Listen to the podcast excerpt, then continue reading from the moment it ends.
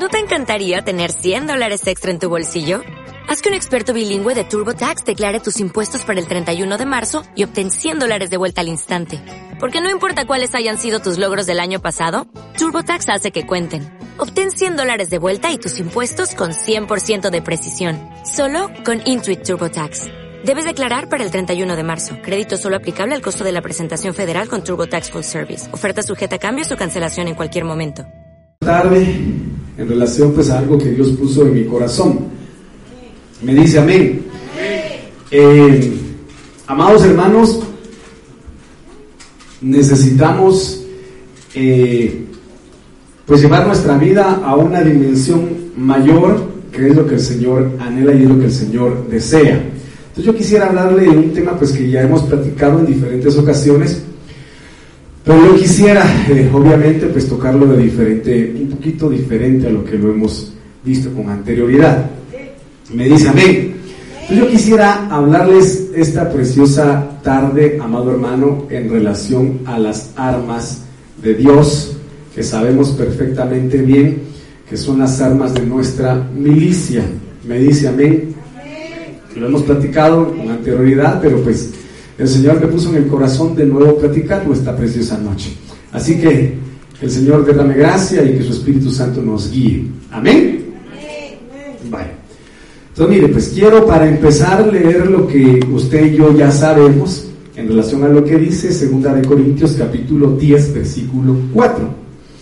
Y el Señor habla y menciona armas. Porque las armas de nuestra milicia, cuando habla de milicia, habla de militantes, habla de soldados, habla de guerreros. ¿Me dice amén? ¿Cuántos guerreros de Dios hay esta noche en este lugar? Los guerreros de Dios den un grito de guerra. Vamos a ver. Vale. Porque las armas de nuestra milicia no son carnales, sino poderosas en Dios. ¿Para qué? Para destruir. Pero yo quiero que usted vea algo muy importante acá. No para destruir al hermano. No para destruir al prójimo. No para destruir el cuerpo de Cristo.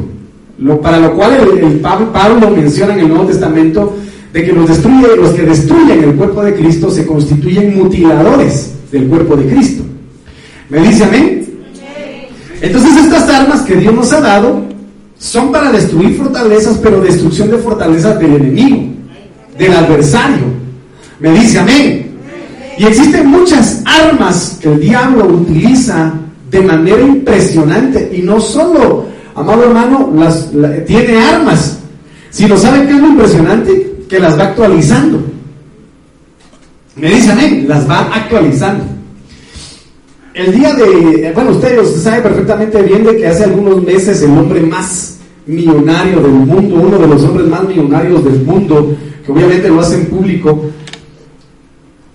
Elon Musk, le dicen, ¿verdad? Si se llama él, había llegado a una negociación en la cual quería vender una de las plataformas más grandes a nivel de la, de la, de, la Tierra, que es, eh, usted ya sabe, la del pajarito, ¿verdad? La que se llama Twitter. Bueno, pues estos días ya se concretó, ya la compró, ¿verdad? Él es ya propietario de esta, de esta empresa. Sin embargo, pues lo que mencionan muchos eh, en relación a esta circunstancia es de que este hombre va a aperturar o va a abrir, mejor dicho, va a permitir que esta plataforma sea liberal. En determinado momento, esto, los antiguos dueños de esta empresa, pues eliminaban cuentas, ¿verdad? Silenciaban publicaciones que para el parecer de ellos, pues no era agradable, ¿verdad? Al punto de, pues, de anular la cuenta del antiguo presidente de Estados Unidos de ahí. ¿Por qué le digo todo esto? Eh, porque vienen tiempos, mis amados hermanos, aunque ya los estamos viviendo, donde realmente todas las herramientas eh, cibernéticas, redes sociales o plataformas que están en el Internet, van a ser un medio de contaminación más, más profundo, mucho más fuerte en los últimos tiempos. Me dice amén. Por lo tanto, si la iglesia no está despierta espiritualmente hablando, las armas que el enemigo va a utilizar van a ser demasiado sutiles. Me dice amén, demasiado sutiles. Había momentos en donde Dios le permitía a, guerreros suyos, a siervos suyos en batalla, no tengo a la mente quiénes, tal vez si alguien pudiera ayudarme. Pero un ejemplo de ellos es David, donde David dice de que estando Saúl en una cueva, queriendo hacer sus necesidades, ni siquiera se dio cuenta de cuando le cortó el borde de su manto. Quiere decir que David era un guerrero astuto, sigiloso, silencioso y estratega para poder derrotar a sus enemigos.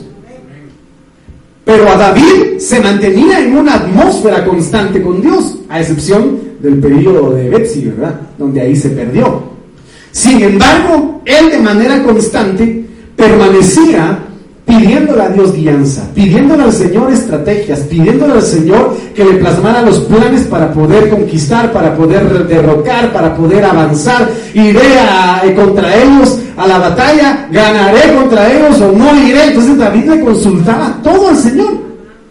Todo, todo se lo consultaba al Señor en cuanto a estrategias de guerra, en cuanto a, a expansión del reino, me dice amén.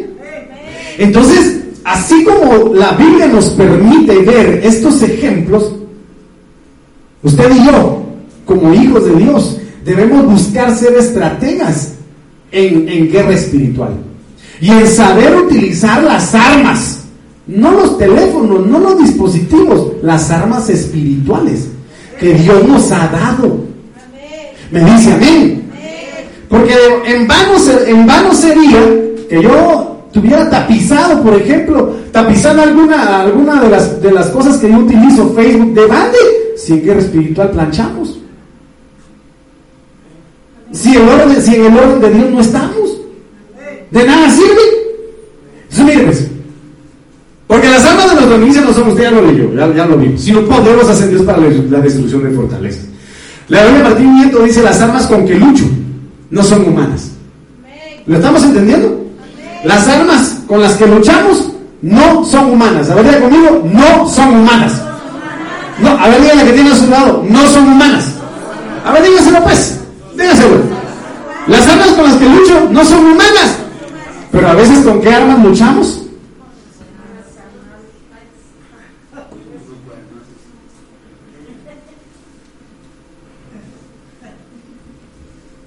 ¿Verdad?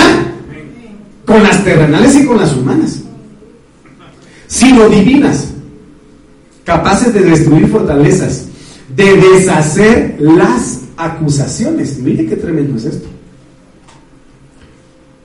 En la palabra de Dios para todos dice, las armas con las que luchamos no son de este mundo, sino que tienen el poder de Dios para destruir las fortalezas del enemigo. ¿Cuántos quieren destruir las fortalezas del enemigo,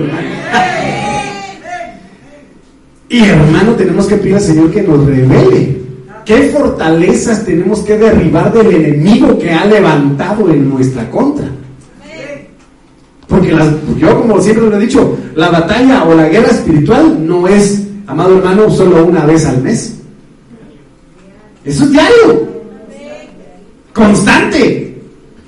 Entonces, mire, pues, las armas con las que luchamos no son de este mundo, sino que tienen el poder de Dios para destruir las fortalezas del enemigo. Con nuestras armas también destruimos los argumentos de los que están en contra nuestra. ¿Quiénes son los que están en contra de la iglesia? Hoy por hoy, no todos, no todos por supuesto, pero poco a poco va a ir aumentando, se cumple lo del Salmo capítulo, lo, capítulo 2. ¿Por qué se amotinan los pueblos? ¿Verdad? Los reyes, ¿verdad? Se levantarán y dirán, rompamos sus ligaduras. Y se levantarán contra el Señor y contra su ungido. Y, van y están y van a levantar argumentos que van a ir en contra de lo que nosotros creemos, de la verdad. Me, dice amén. La teoría dice, ni luchamos con las armas de este mundo. Al contrario, usamos el poder de Dios para destruir las fuerzas del mal, las acusaciones. Entonces, mire pues, ¿qué armas nos da Dios?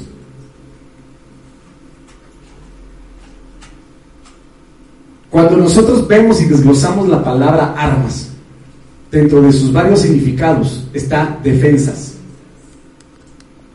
Y cuando habla de defensas, habla de amparo, habla de ayuda y habla de muros.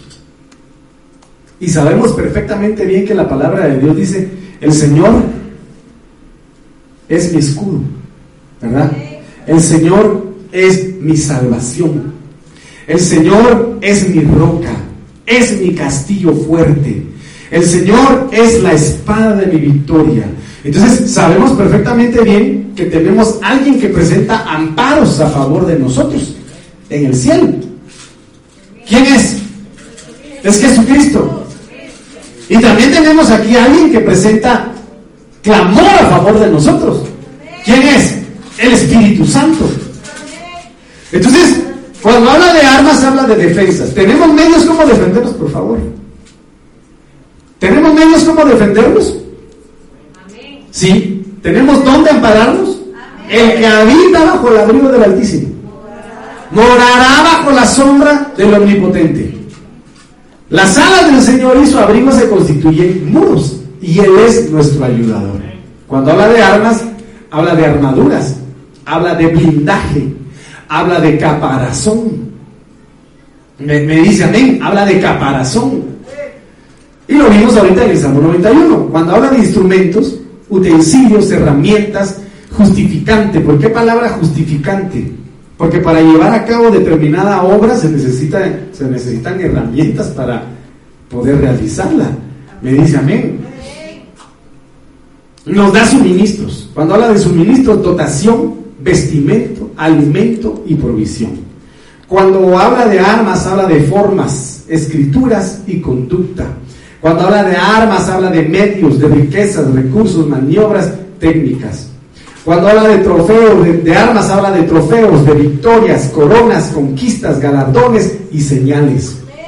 Cuando habla de armas, habla de preparación, habla de desarrollo, orden, instrucción, aprendizaje, base, base y fundamentos. Cuando habla de armas, habla de equipo, indumentaria, vestirse y unidad. Y todo lo que yo le estoy hablando está en Efesios capítulo 4 donde la palabra de dice que el Señor constituyó los cinco ministerios a manera de capacitar, de armar a la iglesia, para el que se deje armar, para el que se deje capacitar, para el que se deje amparar, para, que se para el que, aquel que se deje blindar, aquel que, que, se deje, hermano, proveer de, de, utensilios, de instrumentos o herramientas, aquel que, se deja dotar, que se deja vestir, que se deja proveer y aquel que obviamente se deja instruir, amado hermano, mediante las escrituras, que el Señor le dé su riqueza, en fin, todo lo que constituye armas el Señor no lo da. No lo da. Me dice amén. Están estas armas que el Señor nos da. Y aquí lo menciona en el libro de Efesios capítulo 6, versículo 12, la cual dice que son armaduras de Dios. Pero mejor dicho es la armadura de Dios. Las armas de Dios. Número uno, armas que el Señor nos da espiritualmente hablando. Fortaleceos en el Señor y en su fuerza poderosa. Eso dice eh, eh, Efesios 6:12. Porque el gozo del Señor es nuestra fuerza. Una de las armas que el Señor nos da es el gozo. Y su gozo nos fortalece. Me dice, amén. ¿Cuántos fueron? Bueno, yo sentí que gracias a Dios el Señor se movió de una manera muy especial con los que estamos esta noche acá. No es necesario multitudes para hacer descender la presencia de Dios. Solamente fue necesario un Daniel en Babilonia, un Abraham en el desierto, amado hermano, un David en medio de las ovejas para hacer descender la presencia del Señor. Me dice amén, un Jacob huyendo de su casa para haber visto un campamento celestial, un Mahanaim y decir este lugar es impresionante porque aquí está Dios. Dios a veces no requiere de tanta multitud para hacer descender su presencia, solo un corazón dispuesto. Por lo tanto, una de las armas una de las herramientas, uno de los instrumentos que Dios nos da es su fuerza. Porque Pablo le dijo al Señor, Señor, yo no aguanto, ya no aguanto lo que tengo. Esta situación me está matando, ya no sé qué hacer, me dan ganas ya de ir con el brujo. ¿Qué sé, ¿Qué sé yo? Pero ¿qué fue lo que le dijo el Señor? Porque en medio de la desesperación las personas a veces toman decisiones alocadas, hermano. Y él le dijo, tranquilo, bástate de mi gracia. Porque mi poder se perfecciona en tu debilidad. Entonces fuerza es sinónimo de poder, de dunamis del Señor. Me dice amén. Entonces las armas de Dios, que preciosas son la fortaleza del Señor. Número dos, la verdad. ¿Verdad? Al Señor dice que le agrada la verdad en lo íntimo. ¿Dónde le agrada al Señor la verdad? ¿Y dónde es lo íntimo? No, no, no, no, no, no, no. No, no, no, no, no, no. Lo más profundo, esos escondites más recónditos que hay en su corazón, donde usted quiere ocultar lo que ni siquiera el Señor piensa usted que quiere o pueda ver. Ahí Dios ama la verdad. Ahí ama Dios la verdad. Dios no ama la verdad cuando la gente nos ve. Dios no la verdad, hermano, cuando estamos frente a un púlpito o a dirigiendo una alabanza o profetizando, hermano. No, no, no, no, no, no. Yo como siempre me pongo a pensar y veo toda la gente caminar y digo, Dios mío, ¿qué pensará este que va aquí? ¿Qué pensará este que va allá? ¿Qué estará pensando este otro cabezón que va por acá? Porque se dice, cada, se dice comúnmente, cada cabeza es un mundo. Y ahí, en nuestro caminar, en nuestro levantar, en nuestro acostar, en nuestro sentar, en nuestro momento de trabajar, en el momento de hacer negocios, en cualquier momento, ahí Dios ama la verdad. Ahí, hermano, me dice amén. Entonces, una de las armas que Dios nos da es la verdad. ¿Cuántos quieren permanecer en la verdad? En la verdad, porque dice que la verdad os hará libres. Amén. ¿Qué otra cosa? La justicia. La coraza de justicia. Me dice amén. Que seamos justos, pero también que seamos justificados. Justicia es rectitud, es honradez, es integridad, es derecho. Me dice amén. Calzado los pies con el celo por anunciar el Evangelio de la paz. Es una arma poderosa que Dios nos da. Bienaventurados los pacíficos, porque ellos son llamados hijos de Dios. Me dice amén. Escudo de la fe, armas preciosas que usted ya sabe, yelmo de la salvación, la espada del Espíritu, que es la palabra, la oración en todo tiempo, en súplica y en el Espíritu. La oración, hermano, muchos consideran solo las, las armas que están del punto 7 al punto 1 o al punto 2 incluso, ¿verdad? No toman ni siquiera la fuerza del Señor y la oración la dejan a un lado. La oración es la base para poder utilizar todas estas armas. Si no hay oración, no hay nada. Habla conmigo, si no hay oración, no hay nada. Si no hay oración, no hay nada. Nada nada. Me dice amén. Y otra cosa, velar. Mire qué tremendo es esto. Porque alguien, imagínese usted Rambo ahí en plena batalla, hermano. Se recuerda de Rambo, ¿verdad? Rambo del 1 al 7. ¿Cuántos vieron todas esas películas, hermano? Yo las vi. Donde pasaba Rambo, hermano, en medio de cañones, debajo de tanques, hermano, y nunca se moría. Me dice amén. Pero imagínese un Rambo bien armado, bien fornido y dormido que lo encuentres dormido el enemigo, ¿qué? ¿A quién le pasó eso en la Biblia? A Sansón. Sansón bien armado con la unción de Dios, con el poder de Dios, pero lo durmieron. ¿Quién lo durmió? Una Jezabel. Me dicen, una Jezabel lo durmió. Y le quitó la gloria que Dios le había dado. Me dice amén. Bueno, usted ya, ¿para qué vamos a ahondar con todo esto si usted ya lo sabe? Armas que Dios nos ha dado. Pero mire cuáles son las armas del mundo.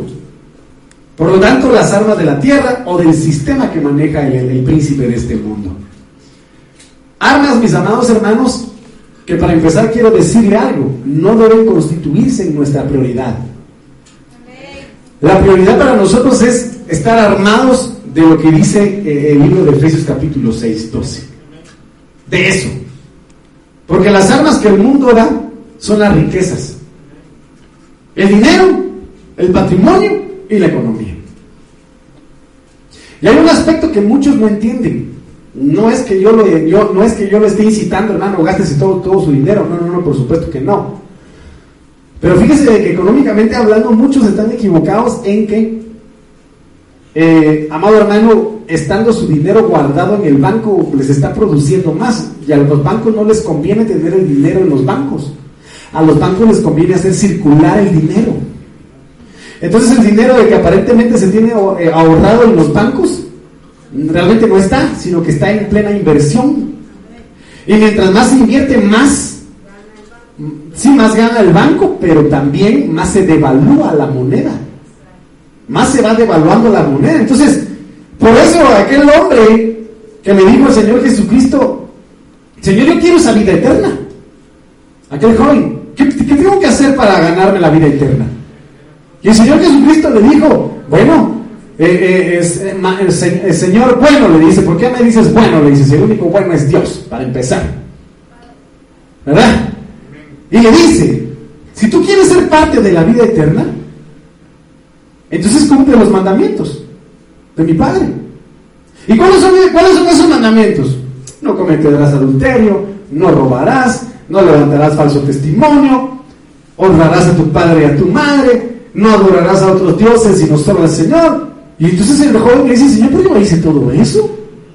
Viendo su checklist, ¿verdad? Yo, check, check, check, check. Y ya lo hice todo, Señor. No, bueno. Entonces, si quieres realmente tener la vida eterna y seguirme a mí, entonces vende todo lo que tienes.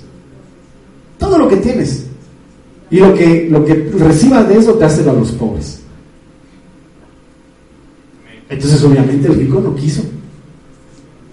¿Por qué? Porque es una de las armas que el enemigo utiliza para alejar a los hijos de Dios de su presencia.